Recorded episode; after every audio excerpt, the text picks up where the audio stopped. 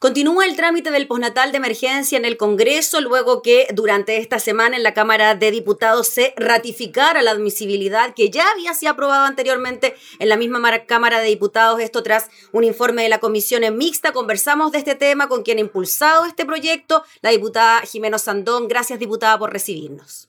Muchas gracias, Gabriela. Siempre un placer poder conversar todos estos temas que además a tanta gente le interesan. Exactamente. Bueno, diputada, ya lo decíamos, finalmente la Cámara de Diputados logró que se reconfirmara ¿no? esta admisibilidad de la iniciativa tras esta decisión del Senado declarada la inadmisible, va a una comisión mixta, dice que es admisible, la Cámara lo ratifica, pero falta todavía en el Senado. Claro, mira, la verdad que fue bien impresionante la votación de ayer, ¿ah? Porque tuvimos 110 eh, diputados que votaron a favor. Algunos se abstuvieron, que ya indica que hay una duda sobre el tema y fueron muy pocos los que se opusieron. Eh, y yo creo que eso fue un trabajo súper serio y yo quiero recalcarlo y dejarlo bien claro. En lo personal, yo seguí atentamente las diferentes exposiciones de los constitucionalistas, entendiendo que este, estos proyectos siempre fueron considerados admisibles desde la, desde la Secretaría de la Cámara. Pero como ya se le puso este hálito para tratar de votarlo y se le puso este hálito de que era inconstitucional, fue muy interesante la discusión. Y al menos en mis palabras, las que yo ocupé ayer, eh, traté justamente de explicar eso, más que de irse a lo sensible y lo importante y lo empático y lo contingente que era el proyecto mismo propiamente tal, sino que hablar puramente del tema de la admisibilidad. Porque en el último tiempo hay como una guerra. Si algo nos gusta, lo declara, ponen este hálito de eh, inadmisibilidad. Y yo creo que las leyes eh, y el Congreso también tiene, dentro de todas sus labores, tiene que interpretar la Constitución. Y, de hecho siempre la hace. Cada vez que califica un proyecto, el Congreso también está calificando de alguna forma o interpretando la Constitución. Y es por eso que, lo, que los fallos del Tribunal Constitucional normalmente no son unánimes, porque hay distintas interpretaciones depende incluso de las circunstancias que el país esté viviendo. Y es por eso que es tan importante que justamente se diera esa discusión ahora. Ahora, Gabriela, ¿qué es lo más importante de todo esto? Es que se llegue a, conseguir algo, llámese natal de emergencia o lo que sea, para que las madres de los lactantes puedan al menos estar un tiempo más eh, con sus niños. Eso es el objetivo final. El camino, lamentablemente, llevamos más de 100 días discutiéndolo han quedado mucho en el camino a esta altura. Entonces, pero yo creo que al menos ya está sentado y el gobierno tiene claro que tiene, ya sea en este proyecto o ya sea en el proyecto que está presentando, tiene que tener una buena alternativa, llámalo como lo quieras llamar, pero que sea un postnatal de emergencia para todas aquellas padres y madres que se le venció eh, su periodo de postnatal desde el 18 de marzo en adelante. Diputado Sandón, sobre eso le quería preguntar, sobre la respuesta del gobierno, además de decir de que esta iniciativa es inconstitucional, de conformar o de pensar en conformar una comisión de expertos para analizar la admisibilidad de las medidas, sobre la respuesta a través de esta propuesta de que de alguna manera u otra se utilice el seguro de cesantía para que los padres, madres, entiendo hasta menores de 6 años, puedan quedarse al cuidado de ellos. ¿Cómo ve usted esa alternativa? Esa alternativa yo la siento que es factible para todas aquellas que están, personas que están fuera del postnatal. ¿Ya? Eh, al menos. Creo que se tiene que sumar las dos cosas, pero incluir en el seguro de cesantía a las personas que estaban con postnatal, creo que eso es lo que nos corresponde y esa es la pelea que hemos dado. Entonces, yo estoy segura que probablemente, y siento que lo que está haciendo el gobierno hoy día es hacer una nueva indicación, una nueva propuesta para poder negociar con los senadores, porque no queda la parte de los senadores, ¿ya? Y en el fondo yo creo que el gobierno lo que va a decir, va a decir, mira, aquí tengo una nueva propuesta que va a ir como indicación, que puede ser eh, una licencia, una cosa así, una licencia COVID eh, por natal, no tengo idea cómo sea, y tal vez lo van a incluir en su proyecto. A mí que lo que me gustaría es justamente lo contrario, que siguiera el tema del postnatal, que me parece que es de toda justicia, y que también siguiera en paralelo al que está proponiendo el gobierno, que el gobierno de alguna forma también ha querido aumentar el universo, aumentarlo a todos aquellos preescolares menores de 6 años, lo cual es muy bueno, pero son temas diferentes desde todos los puntos de vista que tú los mires, porque un lactante no tiene nada que ver con un niño de 3, de 4, de 5 años, independiente que papá pueda tener tal vez la misma angustia, pero un lactante necesita 24 horas de trabajo en un Moisés, o sea, pensémoslo. Entonces, no son comparables. Entonces, que lo que yo espero, yo y lo que yo sé que va a pasar, que en el fondo se está negociando en este minuto, tal vez con una alternativa en paralelo, que vaya a mejorar el proyecto que está presentando el gobierno y de alguna forma dejar morir el tema del natal, pero en la medida que lo incluya en forma específica en el proyecto que el gobierno está presentando como una nueva indicación. Y, y es lo que nosotros queremos, Gabriela. Si en el fondo lo nosotros queremos dar lo mismo como sea. Creo que no hemos demorado demasiado para llegar a esto. Este tema, yo tengo serias dudas que se hubiera tocado, siquiera, si nosotros no empezamos desde el 23 de marzo con el tema del postnatal.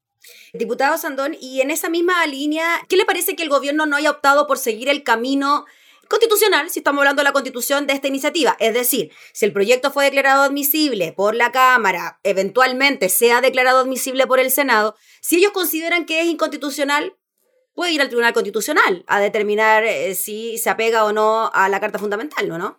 Claramente, claramente, son todos los caminos. Lamentablemente hay un tema de urgencia, porque todo esto está eh, circunscrito a la época del estado de emergencia.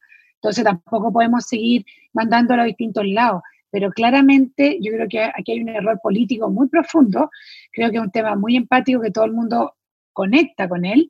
Y esta discusión que estamos teniendo hoy día, que de alguna forma trató de bajar este proyecto de ley diciendo que era inconstitucional y, en el camino le aparecieron varios expertos en constitución diciendo, oye, no está tan claro que sea inconstitucional, porque primero que todo, no es de salud, o sea, es un tema de salud y la salud no es seguridad social, porque el objetivo del proyecto, la materia, es proteger la salud de los padres y madres de los lactantes. Entonces, claramente un tema de salud y en la constitución de nosotros, salud no es materia de seguridad social. De hecho, la discusión fue muy interesante porque se pusieron en la mesa proyectos del año del 2018 que eran prácticamente iguales y que nunca nadie, nadie los declaró inconstitucional. Y segundo, porque el objetivo de este proyecto no era eh, hacer un proyecto para irrogar gastos, porque existe un fondo para esto. Y ese fondo, como todos los fondos que existen en el presupuesto de la nación, a veces, a veces se sobregiran, incluso a veces sobra plata, y a veces, a veces alcanza y a veces no. Pero cuando se sobregira un fondo, es un efecto colateral que no hace que un proyecto sea inadmisible tampoco. Entonces, yo creo que como en el camino aparecieron estas piedras que eran realmente sólidas, que no eran tan fáciles de rebatir, yo creo que lo que tiene que hacer el gobierno en este minuto, como salía, como una buena salida, es mejorar el proyecto que ellos están proponiendo en este minuto y ponga realmente una cosa que vuela y que sea un, eh, un postnatal de emergencia. Diputada, eh, usted ha tenido contacto con las mamás que necesitan este postnatal. ¿Cómo reciben la iniciativa del Ejecutivo? ¿Qué dicen en relación a esta propuesta? ¿Prefieren quedarse con la iniciativa que ustedes están promoviendo? ¿Cómo lo ven? Mira, eh, yo recibí mensajes durante todo, todo el periodo, eh, mamás muy desesperadas, porque además hay que entender que hay mamás que no tienen esa capacidad tanto de negociar si me quedo, si después tengo otra posibilidad de trabajo, Imagínate que de las beneficiarias que nosotros calculamos, el 61% eran mujeres que ganaban menos de 700 mil pesos. Alrededor de un 40% eran menos de 300 y tantos mil pesos, o 400 mil pesos. O sea, no son personas que tengan esa facilidad eh, de, decir, me quedo con mi niño, dejo mi trabajo, porque además necesitan cada peso para vivir. Entonces, cuando el gobierno por, al principio propone eh, un, un, piso de 300 mil pesos y, diciendo que les va a asegurar eh, hasta 293, mira, aunque uno diga entre 300 y 293, es muy poca la diferencia, pero para una persona que, que, que, tiene una familia, porque no es solo la mamá con esa guaguita, sino que además probablemente hay otros hijos, cada luquita cuesta, cada luquita hace la diferencia en el día. Entonces no tenemos que, tenemos de alguna forma, y eso es lo que yo le pido a la gente que nos escucha, salir de nosotros mismos, de, de, los que están en alguna, en su situación, algunos que dicen, pero sí, no es nada, entre 2,93 y 300, de verdad que sí. ¿Cuántas veces nosotros buscamos la moneda de 100 pesos en la cartera porque nos hace falta? Ah, y esa de 100 pesos que uno a veces la miró así con desdén o la de 10 pesos y nos falta ese minuto. Entonces, que la mirada sea súper empática y yo lo que yo quiero, Gabriela, da lo mismo cuál sea el proyecto, pero que hoy día tengamos una solución real para todas aquellas eh, madres que hoy día se han visto en la necesidad de tomar esta decisión entre el hijo, quedarse con el hijo o continuar con su trabajo. Diputada, en cuanto a la relación con el gobierno, por ustedes ser de gobierno y apoyar esta iniciativa. Ayer solo dos parlamentarias rechazaron la admisibilidad, el resto todas votaron a favor. ¿Qué le pasa a usted con eso? ¿Cómo le han, llamado la atención del gobierno? ¿Le han dicho cómo debe votar? ¿Cómo se da eso? Mira, te voy a decir la verdad, Gabriela, no, no, a mí no me llaman. O sea, no, no, no me llaman porque yo en general eh, las cosas no son caprichos ¿eh? y yo tengo argumentos, yo estudio las cosas. Eh, y tú ves que voy a defender todo lo que a mí me parezca que haya que defender, incluso temas que pueden tener altos costos políticos, incluso también, porque soy una convencida y yo jamás a mi electorado me he vendido por, de una forma y después he actuado de otra. Entonces, me encantaría, sí, que me llamaran más, de verdad, porque en una de esas, igual lo que logramos ayer en la Cámara, que yo creo que lo que logramos fue convencer con argumentos reales, concretos y certeros a muchas de aquellas personas que tenían la duda. Y ese es un muy buen ejercicio, eh, es una muy buena forma de parlamentar. ¿ah? Y un día yo voy a estar en un lado y al otro día yo voy a estar en el otro. Y en general, yo en general estoy eh, en un 99% con todos los proyectos del gobierno que me parecen todos muy sensatos y creo que hay que tener también una responsabilidad importante en el tema fiscal, si la cosa no es tirar toda la chuña. Pero, pero a mí lo que me molesta es que en general la tónica no ha sido cultivar un buen ambiente parlamentario entre el Ejecutivo y el Legislativo, nos ha faltado como una amistad, así por decirlo, una amistad cívica, donde cuando a nosotros se nos, se nos ocurren los proyectos, conversarlos de inmediato y no decir, no, ¿sabes qué más? Esta cosa es inadmisible. Porque no todo lo que irroga gasto es realmente inadmisible. Lo que irroga gasto inadmisible cuando el proyecto como objetivo tiene irrogar gasto, no cuando el gasto es colateral y además que no tenemos ni siquiera hoy día los números, porque nunca nos dieron los números de cuánto realmente iba a costar, porque no sabemos realmente cuántas mujeres van a poder acceder a esto.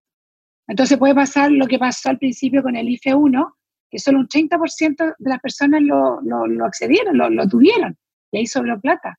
En este fondo puede pasar exactamente lo mismo. Hoy en día ese fondo está subutilizado, todavía tiene mucha plata. No, y además, diputado Sandón, para ir cerrando, esto de los proyectos que contemplan o no gasto fiscal y que los de alguna manera lo contemplan por el ladito, ¿no? Como de, pasada, por decirlo en, fácil. Sería muy difícil entonces tomar determinaciones por parte de los parlamentarios de presentar mociones que tienen incumbencia o no en gasto fiscal cuando de alguna manera u otra todos podrían tener algún tipo de ejecución fiscal. Entonces es muy complicado, ¿no? Sí, pues. Mm. Lógico, ¿no? Y además, mira, y hay una cosa que es muy interesante también, que la facultad exclusiva del presidente son de alguna forma un límite que uno tiene, ¿no? Pero jamás, nunca se ha considerado como una inhabilidad para el legislador para legislar. Mm. Porque si no, ¿qué es lo que haríamos nosotros? Seríamos buzones del, gobierno de turno, nada más. Ya, pues, diputada Jimena Sandón, le agradecemos mucho por el contacto. Estaremos atentos a la respuesta que dé el gobierno y el Congreso a estas mamás, papás que están tan angustiados que tienen que volver a trabajar. Gracias, diputada, que esté muy bien. Muchas gracias. Gracias a ti por la oportunidad. Gracias, que esté muy bien. Era la diputada Jimena Osandón hablando entonces sobre el postnatal de emergencia.